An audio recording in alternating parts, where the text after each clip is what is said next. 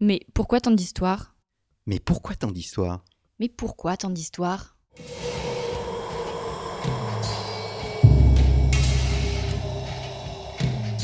Une émission de la rédaction de Storia Voce.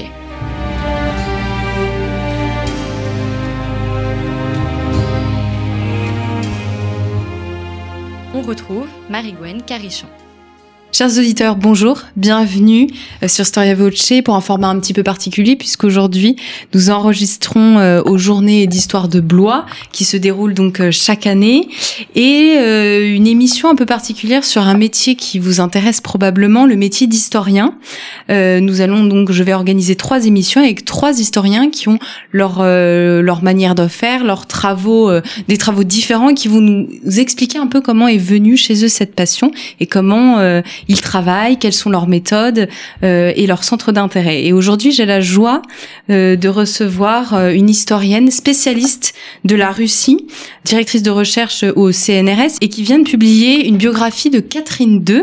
j'ai la joie de recevoir aujourd'hui Francine Dominique Lichtenan. Bonjour. Bonjour. Vous vous sortez d'une conférence où vous avez pu parler de, justement de cette nouvelle biographie de Catherine II. On va y revenir un petit peu, que vous puissiez nous parler quand même de vos objets d'études Ma première question, c'est sur votre passion. Je, pense que c'est l'histoire. Comment vous est venu le goût de l'histoire, cette passion de l'histoire, jusqu'à décider d'en faire un métier? Alors la passion de l'histoire, elle est tout simplement familiale. C'est-à-dire, j'ai été éduquée dans l'amour de l'histoire, dans l'intérêt pour l'histoire. Mes parents m'emmenaient dans des musées, euh, euh, m'expliquaient aussi ce que c'était un roi. enfin, vraiment, déjà toute petite. Donc, euh, cela a vraiment imprégné mon esprit. Toujours est-il que j'ai commencé par une thèse de lettres. En fait, j'ai une première thèse de lettres, et au fur et à mesure où j'ai travaillé dans les archives pour cette thèse, euh, j'ai découvert le plaisir du travail dans les archives, ce qui fait que l'histoire m'a entraîné, euh, m'a emmené, m'a enlevé en quelque sorte. Et j'ai aussi eu la chance de rencontrer un des plus grands historiens du XXe siècle, dont je suis devenue l'élève et même l'assistante, qui est Emmanuel Leroy-Ladurie, auquel je dois évidemment beaucoup. Est-ce qu'on peut dire que Emmanuel Leroy-Ladurie est votre maître? On parle des maîtres en histoire. Oui, tout à fait. Et je l'appelle maître d'ailleurs. Le métier d'historien, est-ce qu'on peut dire que c'est une vocation? Sans doute oui, parce qu'il faut quand même une certaine abnégation. Des fois, il faut pas ça, compter ses heures de travail, surtout quand on rédige un ouvrage. Euh, je voudrais quand même préciser une chose le métier d'historien, le mot métier est un peu est un peu ambigu parce qu'en fait, il n'est pas protégé. Le, le mot historien, n'importe qui peut s'ériger en historien euh, avec plus ou moins de talent d'ailleurs. Hein. Je ne dis pas qu'un historien amateur qui n'a pas été formé, qui n'a pas fait sa thèse, euh, n'est pas éventuellement un excellent talent et, quelque chose à dire. Au contraire, on est complémentaires. Ce n'est pas forcément une hostilité. Euh, souvent les historiens amateurs introduisent en quelque sorte le public vers la matière et ce public s'intéressera après aux travaux des historiens plus difficiles d'accès parce que dotés de notes euh, parce que souvent écrits de manière plus technique. Donc on est complémentaires mais il faut voir que le métier d'historien si vraiment on voulait le considérer comme métier il faudrait en fait sélectionner les gens et prendre que les gens qui ont fait leur doctorat et leur agrégation. Donc ce qui serait un peu injuste bien sûr. Oui donc est-ce qu'on peut définir quand même un petit peu cette euh, profession, cette cette manière de travailler? Est-ce que c'est la méthode qui fait l'historien? Est-ce que c'est le grade? Est-ce que c'est le diplôme? Est-ce que finalement c'est impossible de le définir? C'est un tout. C'est un tout. Évidemment, un historien professionnel, il aura, il sera agrégé ou il aura du moins son doctorat ou son habilitation. Euh, il aura été formé aussi. Il aura été formé à la paléographie notamment. Et je pense que le devoir de, de l'historien professionnel, c'est d'abord et avant tout travailler dans les archives parce que c'est lui qui saura lire l'écriture, c'est lui qui saura aussi distinguer parmi des variantes infinies sur un même sujet quel peut être le compromis à faire, comment il faut lire les documents. Euh, ça, ça s'apprend. Ça, c'est un apprentissage de très très longue durée. Très souvent, on le maîtrise pas quand on commence dans le métier d'historien, qu'on soit jeune maître de conférence ou qu'on soit jeune chercheur au CNRS. C'est quelque chose qui s'affine comme un bon vin avec les années. Est-ce que le fait d'écrire l'histoire euh, renvoie à la même méthode aujourd'hui que lorsque vous avez commencé? Est-ce qu'il y a une grande évolution dans la profession ou pas forcément? Je n'ai pas vu parce que le, en France c'est quand même l'école des annales qui est omniprésente et qui est très marquante. Alors qu'est-ce que l'école des annales Si vous pouvez Alors, définir? C'est déjà le- le- une approche de l'histoire qui n'est pas événementielle, c'est-à-dire qui ne veut pas. À l'époque d'ailleurs même, la biographie était mal vue parce que c'était trop lié à l'événement, aux dates, aux batailles, euh, aux naissances, etc. Donc c'est vraiment une histoire qui se penche sur le quotidien euh, d'une population, euh, sur euh, des choses pratiques aussi. Ça peut être la vie privée, ça peut être euh, l'hygiène, ça peut être euh, le sport dans le quotidien, etc. Donc ça, ça, ça c'est extrêmement vaste et c'est quand même quelque chose qui marque durablement l'histoire de France, notamment l'historiographie française. Euh, ce qui ne veut pas dire que dans d'autres pays les approches soient un peu plus positivistes, c'est-à-dire justement bon on décrit un être humain de, de son premier cri jusqu'à sa mort sans tenir compte de son quotidien, sans tenir compte du quotidien de son peuple. Parce qu'une bonne biographie, et c'est ça ce qui a peut-être le plus évolué en France depuis une vingtaine d'années, c'est que la biographie, c'est le tableau d'un pays, ou le tableau d'une époque à travers un personnage. C'est une belle définition Mm. de, de l'histoire. Et euh, vous, vous m'emmenez sur ma- mon autre question. Est-ce que tout objet, tout événement peut être objet d'histoire? Alors euh, la question euh, est pertinente. Théoriquement oui, sauf qu'on a parfois, il faut, on doit se l'avouer à nous-mêmes, il nous manque tout simplement le matériel.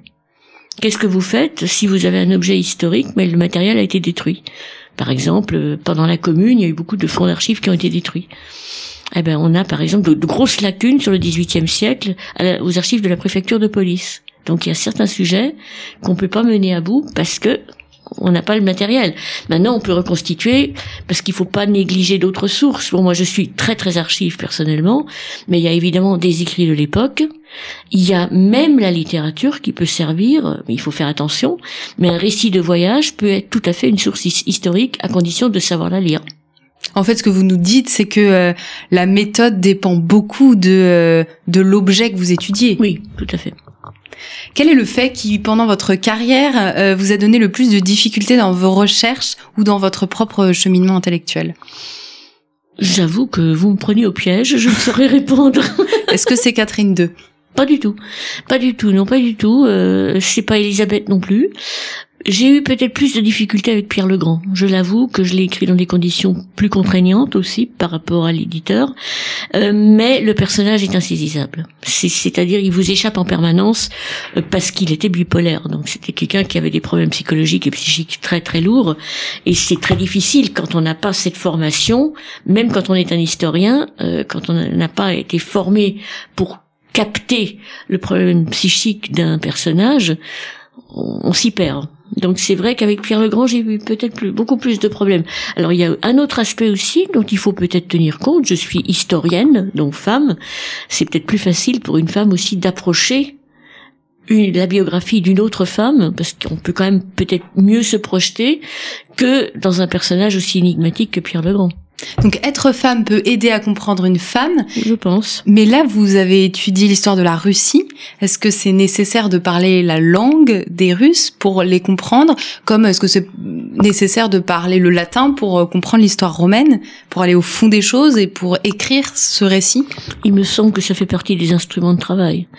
Euh, je vais vous faire un aveu, je suis dans les commissions du CNRS. Quelqu'un qui travaille sur une aire culturelle et qui ne maîtrise pas la langue n'a aucune chance. Donc c'est c'est un c'est comme la paléographie si vous voulez il faut faut connaître la langue parce que sinon on n'a pas accès à la littérature qui est écrite dans le pays en question. Imaginez vous vous écrivez une biographie sur Catherine II mais vous ne savez pas ce qui a été écrit sur Catherine II en Russie. Ça dévalorise votre votre travail. Après il y a les traductions, Il y en a très peu. très peu. Il y en a très peu. En quoi, euh, justement, alors vous, vous allez trouver la, la question évidente, mais euh, votre double casquette, à la fois euh, parce que vous avez beaucoup travaillé la littérature et euh, votre travail d'historienne se complète. Comment est-ce que vous agencez euh, vos... Est-ce que les méthodes se, se rejoignent un petit peu? Elles se rejoignent jusqu'à un certain point, oui, et je pense que le littéraire euh, a une approche du texte qui est différente. C'est-à-dire, on voit souvent les choses entre les lignes, et surtout, on repère plus facilement ce qu'on appelle l'intertextualité. C'est-à-dire ce qui a été emprunté. Par exemple, vous avez un document d'archives. Bon, si vous ne faites pas très attention, vous pouvez, par exemple, vous risquez, par exemple, de ne pas voir qu'il y a des parties de ce document d'archives qui, ont été recopiées dans un autre texte. Qui serait peut-être même déjà publié. Donc on est plus sensible en effet quand on a une formation littéraire, on est plus sensible vraiment au style euh, et à ce qu'on appelle justement cette intertextualité, c'est-à-dire l'emprunt éventuel, les, les plagiats éventuels qui peuvent être dans un texte et qui peuvent vous induire en erreur. Vous avez, vous nous parlez beaucoup des archives. On sent que vous y passez beaucoup de temps et que pour vous c'est essentiel pour euh, le métier, enfin au métier d'historien, si vous me permettez l'utilisation du terme. Est-ce que euh, vous vous souvenez d'une trouvaille en particulier dans ces archives ou d'une d'une révélation qui vous a particulièrement marqué et qui a marqué euh, votre carrière ou votre travail d'historien, d'historienne Tout à fait, tout à fait. J'étais, je travaille dans les archives royales prussiennes enfin les fonds, qui étaient d'ailleurs à l'époque délocalisés euh, en Saxe-Anhalt, dans une ville qui s'appelle Merseburg, où il y avait strictement rien à faire. C'était en 91-92, donc il y avait que les archives et on travaillait de 8 heures du matin jusqu'à la fermeture. Et j'ai découvert euh, pendant ces fouilles euh, deux textes consacrés à l'époque d'Élisabeth et à la cour d'Élisabeth qui finalement ont donné lieu à des publications de ces mêmes documents, mais qui ont donné lieu après à ma thèse d'habilitation. Donc ça a été un grand tournant effectivement grâce aux archives. Quelques mots sur votre ouvrage euh, Catherine II alors, ben, enchaînons sur les archives. Euh, il, ça commençait déjà à être un peu difficile de travailler en Russie euh, pour des raisons multiples. Hein. Euh, et euh, j'ai jeté mon dévolu sur des archives qui n'ont jamais été exploitées par rapport à Catherine. Ce sont les archives apostoliques du Vatican. Et donc j'y ai travaillé pendant plusieurs mois grâce à l'école française de Rome qui m'a donné des bourses. Et j'ai donc passé huit mois dans les archives apostoliques et j'ai trouvé des choses absolument extraordinaires dans les fonds euh, polonais parce que c'est le nonce apostolique à Varsovie qui était en fait au premier poste pour observer ce qui se passait en Russie. Donc il notait tout et il, il enregistrait tout. Oui, il faut bien imaginer que l'historien, il, voyage. Il reste pas seulement dans, dans la bibliothèque euh, euh, française. Il y a des fonds qui peuvent concerner un, un, champ d'études qui se trouve dans de multiples pays et il est nécessaire euh, d'y aller, de tout à fait, de comprendre la langue, de chercher. Tout à fait, mais même mettons vous êtes historien de la France théoriquement, vous pouvez vous dire oui, non, mais je vais pas partir à l'étranger. Pourquoi devrais-je partir à l'étranger? Ben non, il peut y avoir des choses extraordinaires, dans les, notamment dans les fonds apostoliques, parce que les curés étaient partout, ils observaient tout. En plus, il y a des fois des, des résumés de, de confessions et des choses de cet ordre-là qui peuvent être absolument fondamentaux. J'en reviens à l'heure à la durée avec Montaillou. Une dernière question. Euh, quel est, selon vous, le meilleur roman ou le meilleur euh, film historique sur la période que vous étudiez? Qu'est-ce que vous nous conseillerez pour nous faire rêver un peu et nous donner envie de nous intéresser à vos travaux? Alors je dirais Guerre et paix de Bondarchuk. Donc, qui est à la fois littéraire et à la fois historique, étant donné que c'est sur la base de Tolstoï, et euh, en même temps, euh, c'est quand même euh, la campagne de Russie avec la confrontation de Napoléon avec l'armée russe. Donc je pense que c'est le film vraiment le plus impressionnant que je connaisse sur l'histoire, qui n'est pas ma période, mais sur l'histoire de la France et de la Russie. Merci beaucoup. Merci euh, Francine Dominique Lichtenhan. Je rappelle que vous venez de publier une très belle biographie aux éditions Perrin sur Catherine II. Euh, je vous remercie, chers auditeurs, pour votre écoute et votre fidélité. Je vous dis à très bientôt pour une nouvelle émission sur le métier d'historien. Merci à vous.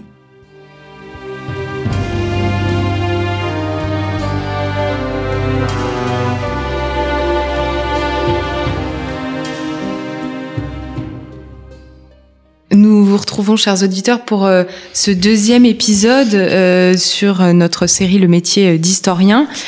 Ce deuxième épisode, nous allons l'enregistrer avec Florence Quentin. Bonjour. Bonjour. Florence Quentin, vous êtes déjà venue sur notre web radio. Vous êtes historienne et égyptologue. Donc vous avez un petit peu les deux casquettes qui vous permettent d'écrire l'histoire de l'Égypte.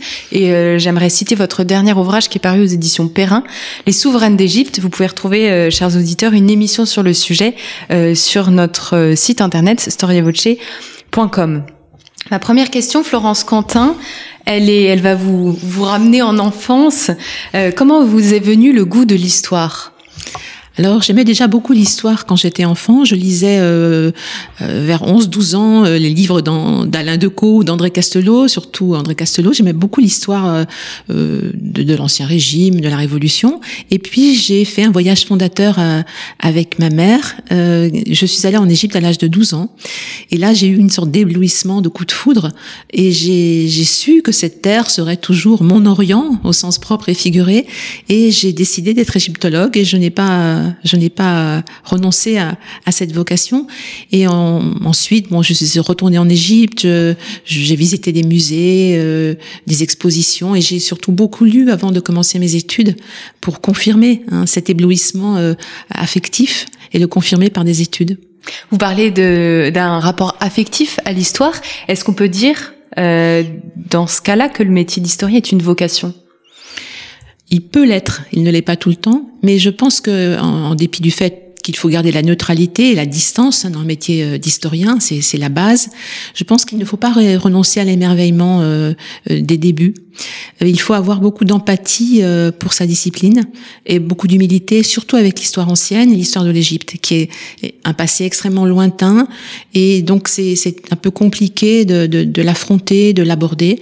Et je pense que cet émerveillement de, de, de l'enfance et de la jeunesse, quand on découvre les hiéroglyphes et qu'on ne sait pas encore très bien le, le sens de tout ça, il faut garder cette fraîcheur, je pense. Quel est euh, le, Est-ce que quand vous avez commencé le métier d'historien, vous avez été confronté à des méthodes, à des courants historiographiques?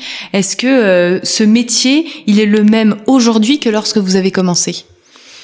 Non, euh, c'est une discipline qui a beaucoup évolué parce que quand j'ai commencé mes études dans les années 80, on, il y avait euh, l'hyper spécialisation commençait, mais euh, j'ai été euh, mon maître, c'est François Domas à l'université de Montpellier, et c'était un, un, homme qui était né au, début du XXe siècle et un savant humaniste pour lequel j'ai une grande admiration, mais qui était encore influencé, je pense, dans sa grande culture par les auteurs classiques de l'Antiquité classique. Et aujourd'hui, on essaye de se de se défaire de cette d'une vision un peu d'une Égypte eurocentrée pour aller faire de l'histoire d'une Égypte euh, plus égyptienne. Est-ce que vous avez commencé par l'égyptologie, donc un peu l'archéologie, ou par l'histoire? Alors plutôt par l'histoire, parce qu'au départ, euh, quand on fait ses études, euh, l'égyptologie est une spécialité, une spécialisation, et on a un tronc commun soit d'histoire, soit d'histoire de l'art, ou les deux. Donc on a une formation euh, d'histoire et d'histoire de l'art, et c'est important aussi pour regarder les objets de, savoir les analyser. Et ensuite, il y a la spécialisation donc en égyptologie. Et moi, j'ai commencé effectivement par avec mon maître Doma, donc par par l'épigraphie. C'était un grand épigraphiste. Et en égyptologie, il faut n'est pas tous sur le terrain, on n'est pas tous archéologues, on a plus euh, d'affinité avec euh, avec un sujet ou un autre. Et l'épigraphie, c'est voilà, c'est plongé dans une pensée euh, très lointaine et, et, tout à fait fascinante. Quelle est la spécificité de l'égyptologie par rapport aux autres sciences humaines Et je pense notamment aux sciences qui étudient l'histoire grecque ou l'histoire romaine? Alors, euh, la singularité et la difficulté, c'est la masse euh, considérable d'années, euh, de temps sur laquelle nous devons travailler. Donc, on travaille sur 3500 ans. C'est un temps vertigineux qui peut donner des distorsions de pensée et des distorsions d'analyse. Hein. On, dit que l'Égypte ancienne, c'est 3150 avant Jésus-Christ jusqu'à 284 après avec Dioclétien.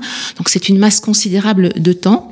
Et il y a une autre difficulté en histoire égyptienne, c'est la chronologie. Alors, on bataille beaucoup avec cette chronologie qui est difficile à, appréhender. Et la question nous est souvent posée, qu'est-ce que c'est que cet ancien empire, moyen empire, période intermédiaire? Et on a découpé artificiellement l'histoire égyptienne donc euh, en tranches, en dynasties. Et ça donne une impression monolithique de l'Égypte, alors qu'il y avait une véritable dynamique, notamment avec ses voisins euh, proches orientaux, ses voisins euh, au sud de l'Égypte, le Soudan actuel, la, Nubie. L'Égypte n'était pas immuable, isolée dans, un espace géographique.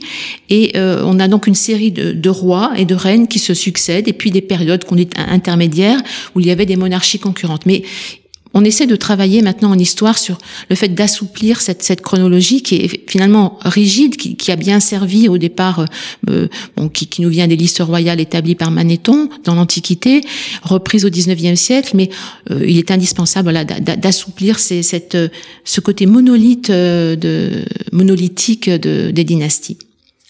Et alors, euh, on n'en a pas parlé, mais pour comprendre l'Égypte, il faut quand même comprendre une langue, c'est pas n'importe laquelle.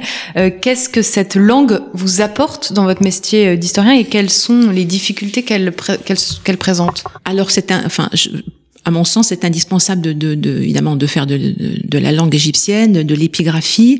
La langue égyptienne, ce sont les hiéroglyphes, c'est le, le hiératique, donc c'est une cursive qui euh, euh, qui dérive des hiéroglyphes, qui était une langue sacrée, hein, qui est euh, essentiellement réservée aux temples et aux écrits euh, gravés. Et puis le démotique, enfin, cet, cet ensemble de, de, de langues de l'époque, de cette déclinaison de langues qu'il faut connaître et la difficulté, euh, on, on, est de plus en plus fin dans, dans l'analyse et, et, dans la dans l'interprétation de, de, ces textes. Euh, on voit aussi que les traductions euh, ont, évolué au début du XXe siècle. On, euh, ces traductions passaient par par le, le filtre de, de, de savants, par parfois euh, qui avaient donc leur propre idéologie chrétienne. Donc euh, l'hymne à Aton, par exemple, il était considéré comme un, hymne de pré-chrétien, mono, monothéiste déjà. Aujourd'hui, on nuance cette pensée. Et notre difficulté, c'est aussi de, d'être humble vis-à-vis de cette langue, car il y a encore des termes que nous ne comprenons pas. C'est-à-dire que nous ne pouvons traduire, et donc nous essayons de prêter un discours euh, aux Égyptiens alors que nous ne comprenons pas tout de leur langue. Est-ce que selon vous, tout peut être objet d'histoire? Je pense qu'il y a des choses qui échappent euh, à, à l'histoire, euh, notamment euh, avec l'Égypte ancienne. Euh, on essaye, donc on travaille beaucoup pour que ce soit un, un objet d'histoire comme, un autre, si je puis dire, mais cette pensée si lointaine qui, a, qui a ses influences à la fois africaines, ses influences proche-orientales, il faut effectivement se décentrer de, de, de, euh, de notre ethnocentrisme et essayer d'entrer dans une pensée qui nous est quand même extrêmement euh, et qui est extrêmement singulière. Donc, euh, je pense que des choses nous échappent encore. Euh, Avez-vous souvenir d'un fait ou d'un objet qui vous a donné le plus de difficultés dans vos recherches ou dans votre cheminement intellectuel? Alors il y en a beaucoup en Égypte et parfois ce sont des textes euh, sur lesquels on travaille beaucoup et on tourne autour, on, on plonge dedans et on n'arrive pas à, à, à, en comprendre le sens parce que l'Égypte, si vous prenez par exemple un papyrus médical, il est toujours teinté de magie. Donc euh, il est à la fois très pragmatique. Euh, C'est un, par exemple un papyrus qui décrit la, des actes chirurgicaux très pointus pour l'époque et puis on va tout d'un coup avoir la magie qui va s'inviter. Donc pour nous c'est compliqué et de la même manière les objets. Je pense que, euh, comme j'en parle dans, mon livre sur les grandes souveraines d'Égypte, euh, le fait de, de, regarder un objet différemment, euh, s'affronter à, à, ce mystère, par exemple avec euh, les objets du, du, de la tombe de Toutankhamon, dont on qu'on ne regarde plus aujourd'hui de la même manière. Ce masque iconique en or, euh, on l'a toujours attribué à, à Toutankhamon, et euh, on, on, est maintenant on pense qu'il a peut-être été à l'origine euh, fait pour sa sœur euh, euh, ou Néfertiti, enfin la reine qui a, qui a, qui a eu le pouvoir avant lui. Donc les objets aussi on, sont une énigme souvent et il faut les regarder, les regarder encore, les analyser et puis aussi évidemment l'épigraphie et les textes. Et je pense qu'aussi avec la maturité, on ne, on ne relit pas les textes de la même manière et euh, on se débarrasse d'un certain nombre de préjugés, notamment ceux qu'on nous a inculqués dans nos études il y a quelques années. Quelle est votre plus belle découverte en archéologie ou dans des archives qui vous a permis, euh, euh, vous, de, de, voilà de passer un tournant dans votre recherche ou qui a servi et qui sert encore aujourd'hui à la, à la recherche euh, et à l'égyptologie? Je pense que j'ai beaucoup travaillé sur l'époque amarnienne, donc l'époque d'Akhenaton et Nefertiti. Et euh, dans les années 84, 85, j'ai travaillé à Karnak où on avait découvert, euh, en vidant un des pylônes euh, de Karnak qui s'effondrait, on avait découvert des talatats, c'est-à-dire des blocs euh, qui, avaient, qui étaient euh, tous sur le même sur le même format et qui avaient servi à, à, construire le, le, les temples atonistes, les temples aux dieux uniques d'Akhenaton. Et donc c'était un vaste puzzle. Et à l'époque, l'informatique était moins développée, beaucoup beaucoup moins. Les programmes aujourd'hui pourraient aider, mais de toute façon, il faut toujours l'œil humain pour pour recomposer ce puzzle de, de 50 000 blocs. Et donc, quand euh, euh, j'ai pu euh, réunir à, l'aide visuelle, enfin avec des photos et, avec le souvenir euh, d'éléments, un, ensemble, une petite partie en tout cas j'ai pu comprendre certains aspects de, de, de, ce culte, du moins de cette, de cette monarchie, de cette théocratie atoniste qui est, qui est centrée donc sur le roi et, et son épouse. Et tout, d'un coup, ça, voilà, ça, ça, a éclairé effectivement la recherche, que c'était tout à fait, tout à fait nouveau dans ces années-là.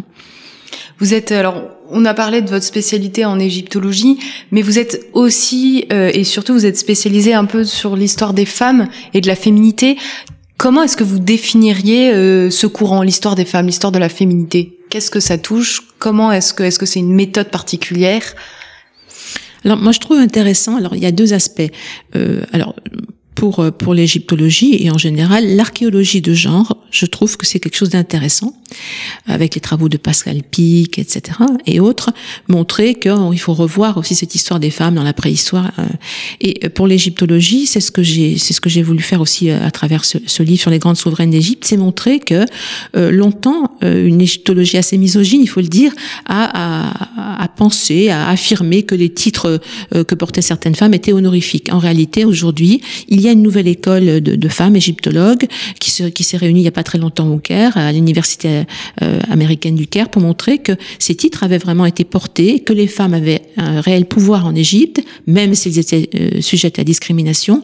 Et je pense qu'il faut euh, revoir cette cette histoire des femmes égyptiennes.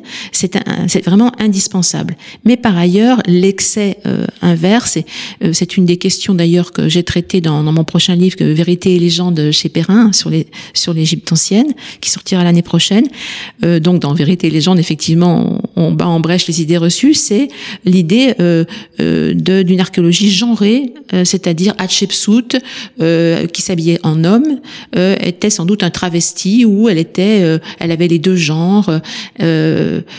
Donc ça, si vous voulez, c'est une, une, une, vision, à mon avis, qui est qui distord la réalité et qui et qui prête des pensées aux Égyptiens qu'ils n'avaient pas. Ces débats sur la couleur de peau, parce qu'il y a aussi le problème de euh, des afrocentristes qui qui, qui affirment que les, les, Égyptiens étaient noirs, et puis cette, ce courant euh, américain souvent euh, euh, genré qui veut, qui regarde les objets et, et, et euh, qui regarde le règne d'Hatshepsut comme euh, une des premières icônes queer de l'histoire. Et là, je pense que euh, voilà, c'est pour moi, c'est une, une, ligne qu'il ne faut pas franchir parce que là, on prête effectivement à cette reine euh, des une, une, une, forme de, de sexualité et d'affirmation du genre qui est, qui, est, qui est fausse, c'est une projection. En fait, quelle que soit la période et l'objet d'histoire, oui. euh, il peut être réutilisé euh, à des fins politiques. Mais absolument, identitaire, euh, euh, identitaire de toute façon, politique, et puis le genre, la couleur de peau, etc. Et aujourd'hui, ce sont des débats quand même qui euh, qui sont très tendus. Euh, voilà, quand on fait des conférences ou à l'université, on a beaucoup de revendications. Et encore une fois, il faut vraiment montrer que les femmes égyptiennes, on, on, il faut les remettre en lumière, mais on ne peut pas leur prêter, leur faire une projection contemporaine, notamment sur, euh, sur le queer euh, par rapport à Hatshepsut et à d'autres reines. Quelle est euh, une dernière question euh, un peu plus euh, un peu plus légère pour prolonger un peu cette cette histoire de l'Égypte? Quel est selon vous le meilleur film ou le meilleur roman sur cette période, enfin sur cette période, sur cette très très longue période que vous étudiez, qui est l'histoire de l'Égypte ancienne? Alors le problème avec l'Égypte ancienne, c'est qu'on a beaucoup de péplum et euh, donc c'est ça, ça, un côté un petit peu kitsch. Euh, de films vraiment récents, enfin qui respectent l'Égypte ancienne, il n'y en a pas vraiment. On a euh, dans les romans euh, Sinou et l'Égyptien de Mika Valtari, qui est vraiment un, grand classique. Et pour quelqu'un qui n'était jamais allé en Égypte, c'est vraiment un, roman qui, a tout son intérêt. Et puis moi, j'ai une affection spéciale pour euh, pour les Cléopâtres de Mankiewicz avec Elizabeth Taylor, parce que je trouve qu'il y a quelque chose de flamboyant. Alors il y a, il y a côté hollywoodien, mais il y a dans l'esprit quelque chose qui euh, qui est resté de, de la tragédie de Shakespeare, hein, de, sur euh, Antoine et Cléopâtre, et de, de ce côté effectivement euh, tout à fait démesuré de, de, de cette royauté euh, quasiment divine euh, qu'occupaient les, les, même les, les rois ptolémaïques euh, en Égypte. Vous êtes égyptologue, mais si tout était à refaire, quelle période de l'histoire vous choisiriez? Moi, j'aime beaucoup la période de la de de, l'enfin de la de, de l'époque de Louis XVI euh, et de la fin de l'Ancien Régime et de la Révolution. Je trouve que c'est une c'est une période très intéressante euh, euh, de rupture et il y a beaucoup de choses à dire. Et puis j'aime beaucoup le Bonaparte qui va en Égypte. J'aime moins le Napoléon, mais je trouve que ce, ce jeune euh, Bonaparte qui veut conquérir le, le monde tel Alexandre, c'est quand même euh, quelque chose de, de, de fascinant. Merci beaucoup Florence Quentin. Merci. Merci d'avoir répondu euh, à nos questions sur le métier d'historien. Et puis je vous rappelle, chers auditeurs, que vous pouvez découvrir le livre de Florence Quentin à la fois sur storiavoce.com, mais également aux éditions Perrin. Euh, je cite le titre Les grandes souveraines d'Égypte. Je vous remercie pour votre écoute, pour votre fidélité et je vous dis euh, à très bientôt pour le troisième épisode de notre série sur le métier d'historien.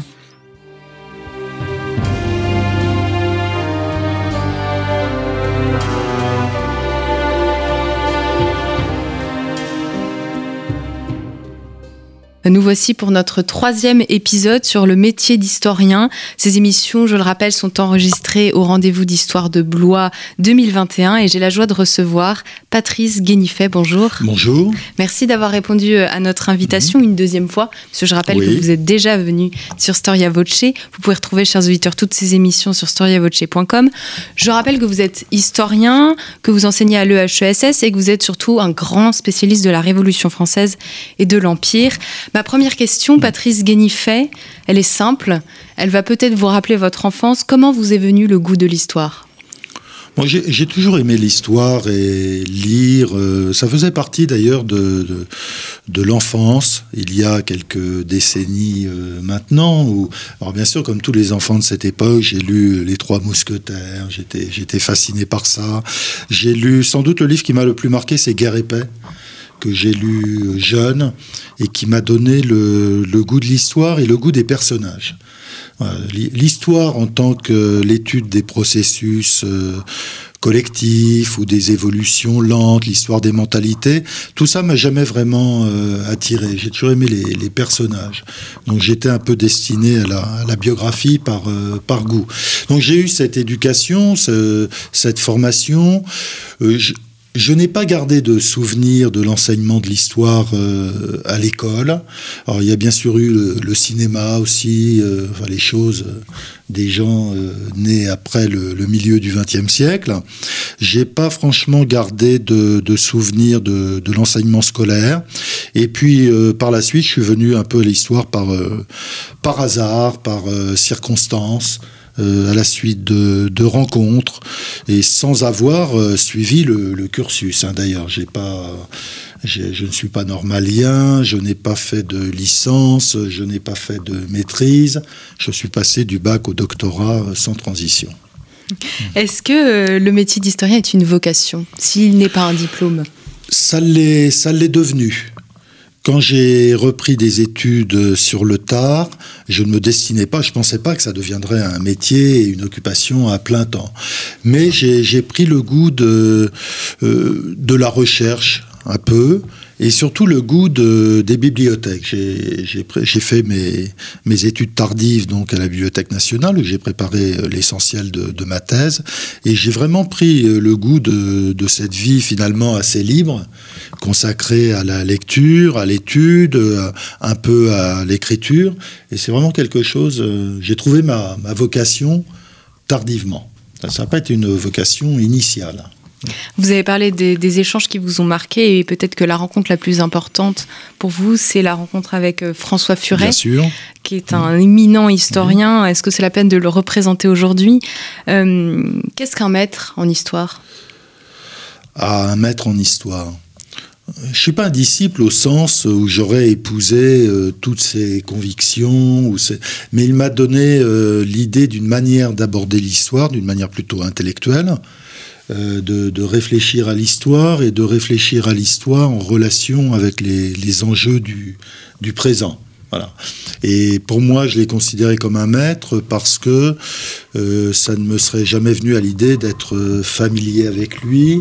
J'ai toujours été avec lui dans un rapport d'élève à maître. Hein. c'est un peu ça. Ben, après tout, je le reconnaissais comme un maître dans ce sens-là, euh, parce que je lui devais euh, absolument euh, tout. Sans lui, je n'aurais pas fait de, carrière. Sans lui, je n'aurais pas persisté dans l'histoire. Et puis, il m'a donné le, goût encore je l'avais, de l'histoire politique, parce que j'avais déjà le goût de la politique. C'est ce qui m'intéresse au fond, la, politique. Et avec lui, j'ai trouvé une, œuvre, une manière de s'interroger, une curiosité, euh, quelque chose que je n'ai jamais retrouvé chez aucun autre. Donc dans ce sens, il, est, il a été et reste aujourd'hui encore. Euh, euh, il est mort maintenant il y a un certain temps, hein, il est mort en 97, donc ça fait plus de 20 ans qu'il est mort, mais il reste mon maître. Vous parlez, vous parlez des liens entre l'histoire et mmh. les enjeux du présent. Est-ce qu'on peut faire de l'histoire, écrire l'histoire sans s'intéresser du tout à la politique? Bah, tout dépend de l'histoire que, que l'on fait. Euh, ça me semble difficile. Peut-être que si on travaille sur des périodes euh, vraiment très éloignées, sur l'Égypte ancienne, etc., les, les liens ne sont pas les mêmes. Mais à partir du moment où je travaille sur l'histoire moderne et contemporaine, c'est déjà de notre monde qu'il s'agit. Dans cette mesure, euh, étudier euh, l'histoire de la Révolution, euh, l'histoire de l'Empire, l'histoire du 19e siècle, c'est parler déjà de, d'aujourd'hui. Hein. Donc dans ce sens, euh, quand je, je, je, fais de l'histoire, quand j'écris sur l'histoire, bien sûr, j'ai en tête le, le monde dans lequel nous sommes, puisque c'est le moment où il est apparu, où il s'est formé, où, euh, où il a été inventé au sens propre. Euh, dans, cette, dans cette mesure, on parle toujours un peu d'aujourd'hui, et puis, bien sûr, en tête, on a euh, des enjeux du présent. Je suppose que c'est le cas même si on travaille sur des périodes euh, très éloignées, et c'est ce qui explique que le regard sur l'histoire change en permanence, parce qu'il change avec les générations qui passent et avec les, euh, les questions qui, nouvelles qui peuvent se poser. Le métier d'historien n'est donc pas le même aujourd'hui que lorsque vous avez commencé? Non, pas tout à fait, parce que moi j'ai commencé à une époque euh, bien précise qui était le, début des, des, années 80, dans un contexte qui était marqué par la, déjà l'écroulement du, communisme, hein, qui avait été le, grand système d'explication de l'histoire au, 19e, au 20e siècle. Et euh, quand, j'ai commencé, la mode était euh, au libéralisme. Plutôt, il y avait une vague euh, d'interprétation libérale, de redécouverte des grands auteurs libéraux, et il se peut qu'aujourd'hui, ça ait un peu, euh, évolué, parce que euh, l'optimisme qui a marqué ces années 80 est retombé dans les années 90, parce que les, les conséquences de la chute du communisme n'ont pas été exactement celles que l'on pouvait espérer. Hein. Donc toujours, euh, c'est comme ça le métier d'historien, euh, c'est un métier changeant et il faut bien rappeler que l'histoire n'est pas une science, euh, d'abord c'est pas une science du tout, et ensuite euh, supposer que ce soit une science, ce n'est pas une science cumulative où euh, la multiplication des informations ferait que un beau jour euh, un sujet deviendrait obsolète parce qu'on saurait tout de ce sujet. L'histoire c'est essentiellement un travail d'interprétation à partir de faits euh, correctement établis, et ça n'a donc pas de fin, puisque les interprétations évoluent avec le temps qui passe.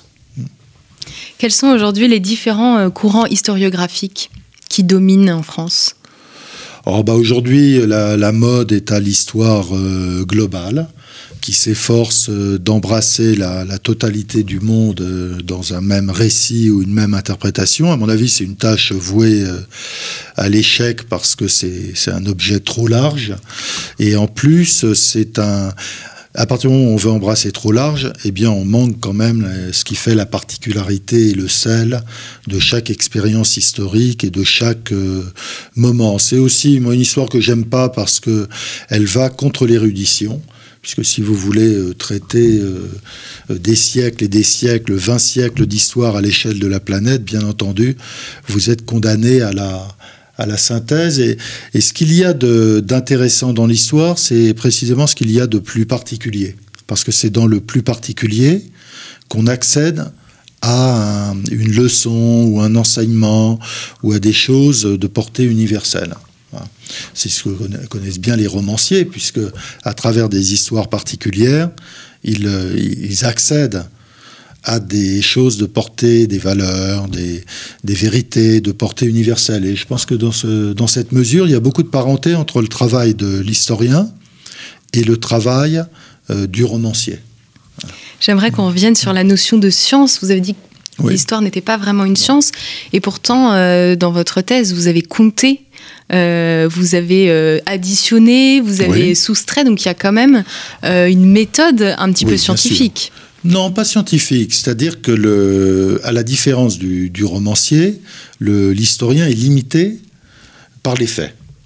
Ça, il ne peut pas sortir des faits. Il ne peut pas faire dire à ses personnages ce qu'ils ne disent pas euh, dans des correspondances ou dans des documents. C'est un peu la limite d'ailleurs du... Je dis toujours, les, les historiens, ce sont des romanciers qui n'ont pas d'imagination.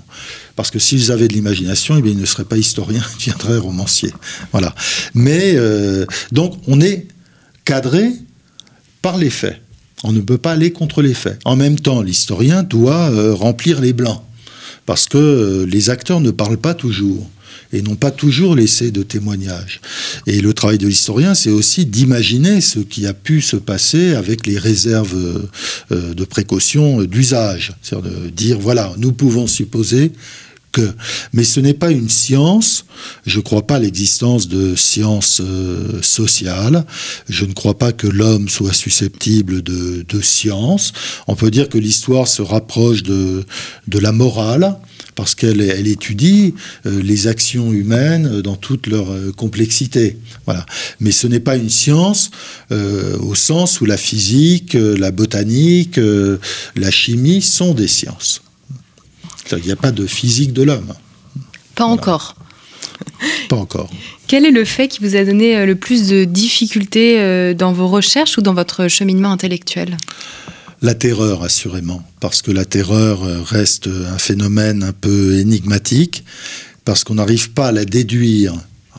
Bon, les gens qui sont très contre-révolutionnaires disent mais la terreur est incluse dans les droits de l'homme. Euh, je ne crois pas que ce soit vrai parce que les, droits de l'homme n'ont pas donné partout la, terreur.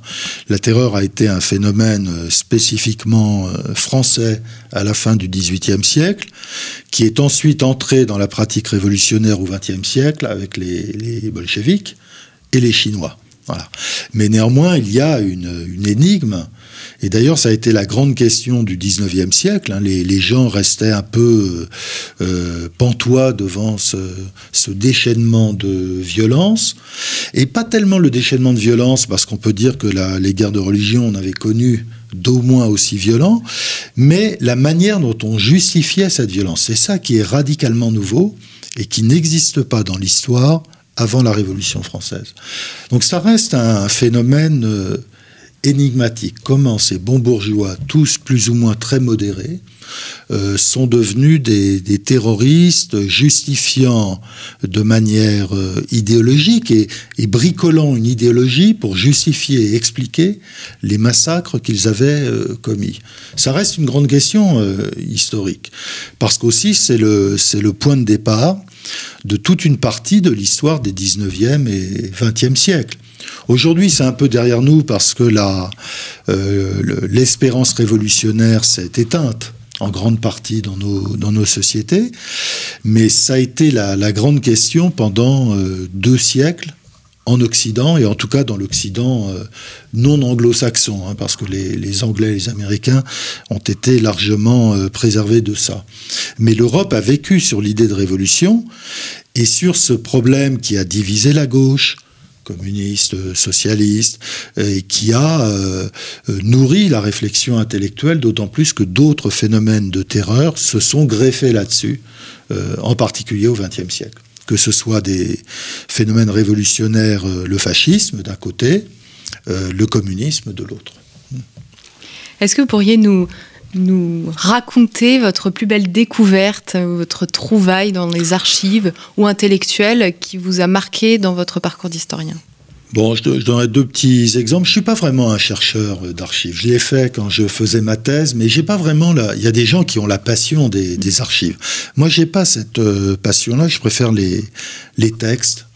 Donc les, les, grimoires, ça m'intéresse pas beaucoup. Mais quand je travaillais sur un révolutionnaire nommé euh, Barnave, qui était un modéré, qui avait été guillotiné, j'avais édité son, son manuscrit qu'il avait écrit en prison, qui était l'ébauche d'une histoire de la Révolution euh, française.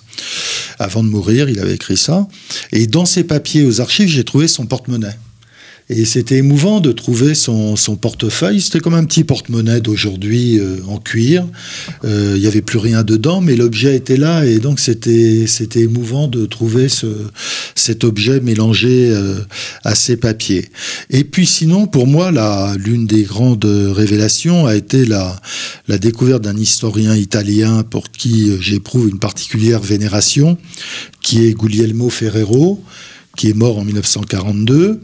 Et Ferrero a vraiment été une révélation parce qu'il a, euh, c'était pas un grand, c'était un historien de Rome au départ, qui s'est intéressé à la Révolution française parce que le, le, régime de Mussolini lui semblait une énigme. Et il a trouvé, il a cru trouver dans la Révolution française une explication de ce qu'il considérait à travers le fascisme comme un mouvement révolutionnaire moderne. Et d'ailleurs, il avait tout à fait euh, raison.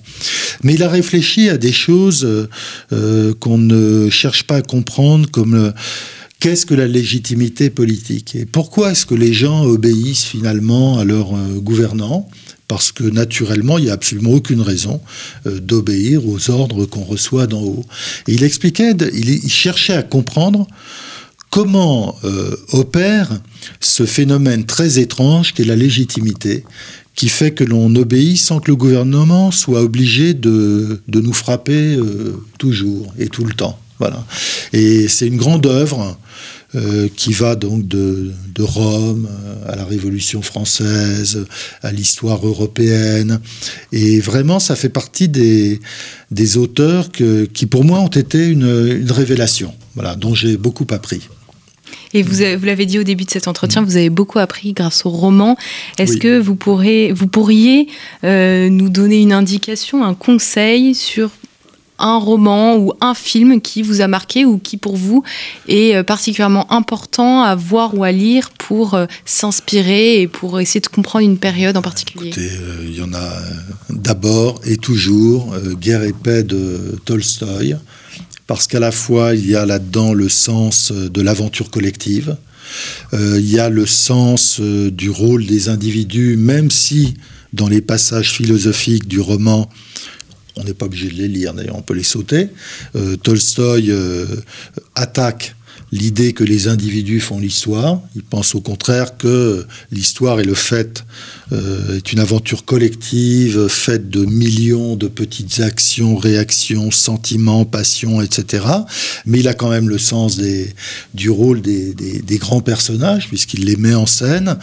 Il a le, le sens du, du, récit, et je crois que l'histoire ne peut pas se passer du récit. Au final, l'histoire doit être un récit.